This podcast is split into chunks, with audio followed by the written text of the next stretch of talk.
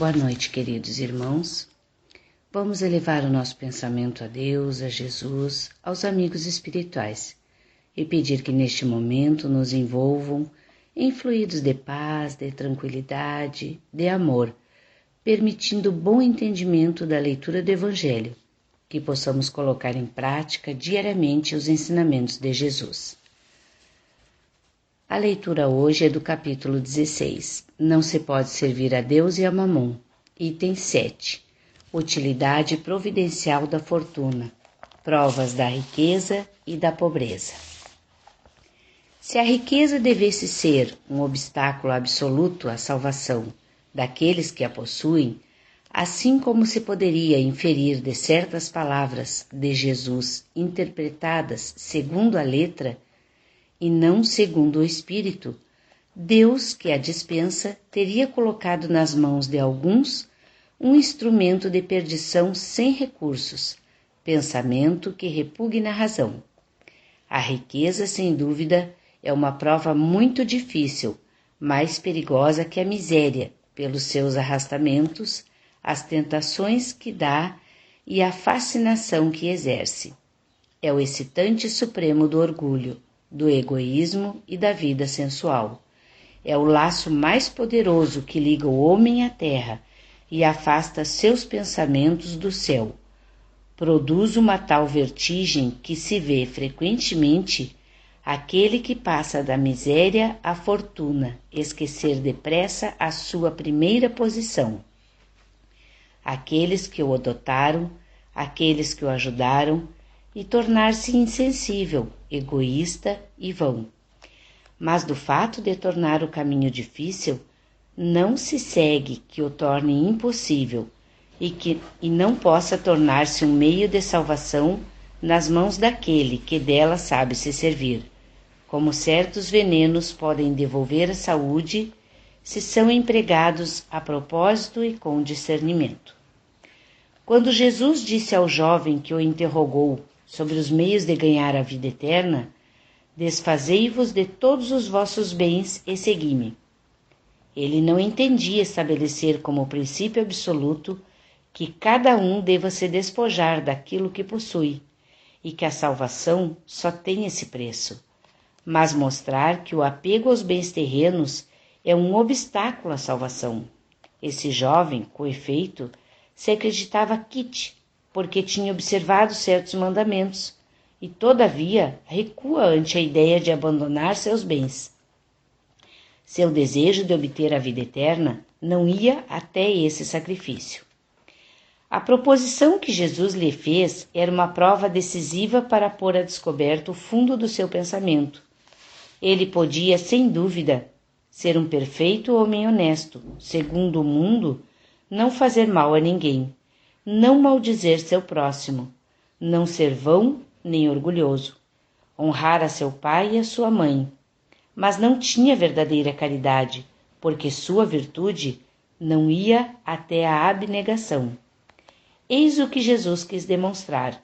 Era uma aplicação do princípio. Fora da caridade não há salvação. A consequência dessas palavras, tomadas em sua acepção rigorosa, seria a abolição da fortuna, como nociva à felicidade futura, e como fonte de uma multidão de males na terra. E seria, além disso, a condenação do trabalho que a pode obter. Consequência absurda conduziria o homem à vida selvagem e que por isso mesmo estaria em contradição com a lei do progresso, que é uma lei de Deus. Se a riqueza é a fonte de muitos males, se ela excita tanto as más paixões, se provoca mesmo tantos crimes, é preciso tomar-se não a coisa, mas ao homem que dela abusa, como abusa de todos os dons de Deus. Pelo abuso, ele torna pernicioso o que lhes poderia ser mais útil. É a consequência do estado de inferioridade do mundo terrestre. Se a riqueza não devesse produzir senão o mal, Deus não a teria colocado sobre a terra. Cabe ao homem dela extrair o bem. Se ela não é um elemento direto do progresso moral, é, sem contradita, um poderoso elemento do progresso intelectual. Com efeito, o homem tem por missão trabalhar pelo aprimoramento material do globo. Deve desbravá-lo, saneá-lo, dispô-lo para receber um dia toda a população que a sua extensão comporta, para alimentar essa população que cresce sem cessar. É preciso aumentar a produção. Se a produção de uma região é insuficiente, será preciso ir procurá-la fora. Por isso mesmo, as relações de povo a povo tornam-se uma necessidade. Para as tornar mais fáceis, é preciso destruir os obstáculos materiais que as separam, tomar as comunicações mais rápidas. Para esses trabalhos, que são a obra dos séculos, o homem deve de tirar materiais até das entranhas da terra. Procurou na ciência os meios de executá-los mais segura e rapidamente mas para realizá-los lhe foram precisos recursos. A necessidade fê-lo criar a riqueza, como o fez descobrir a ciência. A atividade necessitada por esses mesmos trabalhos aumenta e desenvolve a sua inteligência. Essa inteligência que ele concentra primeiro na satisfação das necessidades materiais, o ajudará mais tarde a compreender as grandes verdades morais. A riqueza, sendo o primeiro meio de execução, sem ela não mais grandes trabalhos, não mais atividade, nem estímulo, nem pesquisas. É, pois, com razão, considerada um elemento de progresso. Então, a oportunidade das pessoas terem mais posses, terem a riqueza propriamente dita, é uma prova muito, muito grande para que elas possam oportunizar emprego, condições dignas das pessoas e principalmente o progresso do local onde vive, o progresso moral intelectual das pessoas. Porque tendo condições melhores de vida, vão estudar, vão se formar, vão trabalhar em, em prol da comunidade onde vivem. Então, essa é uma prova muito importante e a prova da pobreza nós temos que vivê-la com resignação, com paciência, porque com certeza Deus nos proporcionou que tivéssemos certas dificuldades para aprendermos né, com as nossas atitudes para o nosso melhoramento.